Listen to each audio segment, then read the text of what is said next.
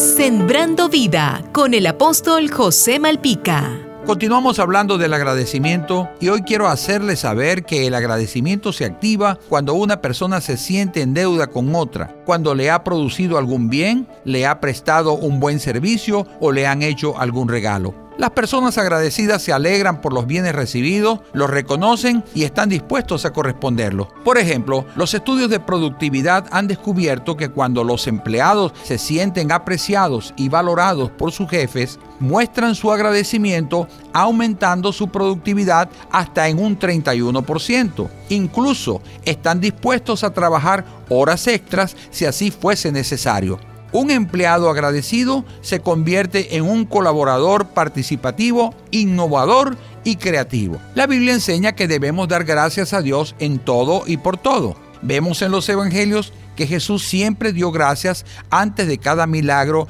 y maravilla que realizó. Por ejemplo, cuando fue a multiplicar los peces y los panes, levantó su mirada al cielo y dio gracias. Si quieres ver milagros y maravillas en tu vida, acostúmbrate a ser agradecido de Dios y dale gracias por todo, por su cuidado de ti, aún en las situaciones más difíciles que te toca vivir. Para ser agradecidos debemos practicar cuatro cosas. Número uno, admitamos que nos necesitamos los unos a los otros. Número dos, reconozca las acciones y el esfuerzo de los demás. Número tres, incorpore a su lenguaje palabras de agradecimiento. Y número cuatro, aceptemos que muchas de las actitudes buenas que tenemos se las debemos a otras personas que nos han ayudado. Recuerda, lo contrario a la gratitud es la ingratitud. Dios nos llama a ser agradecidos. Jesús pagó en la cruz un alto precio por ti. Sea agradecido, dándole gracias y recibiéndolo como el Señor y el Salvador de tu vida.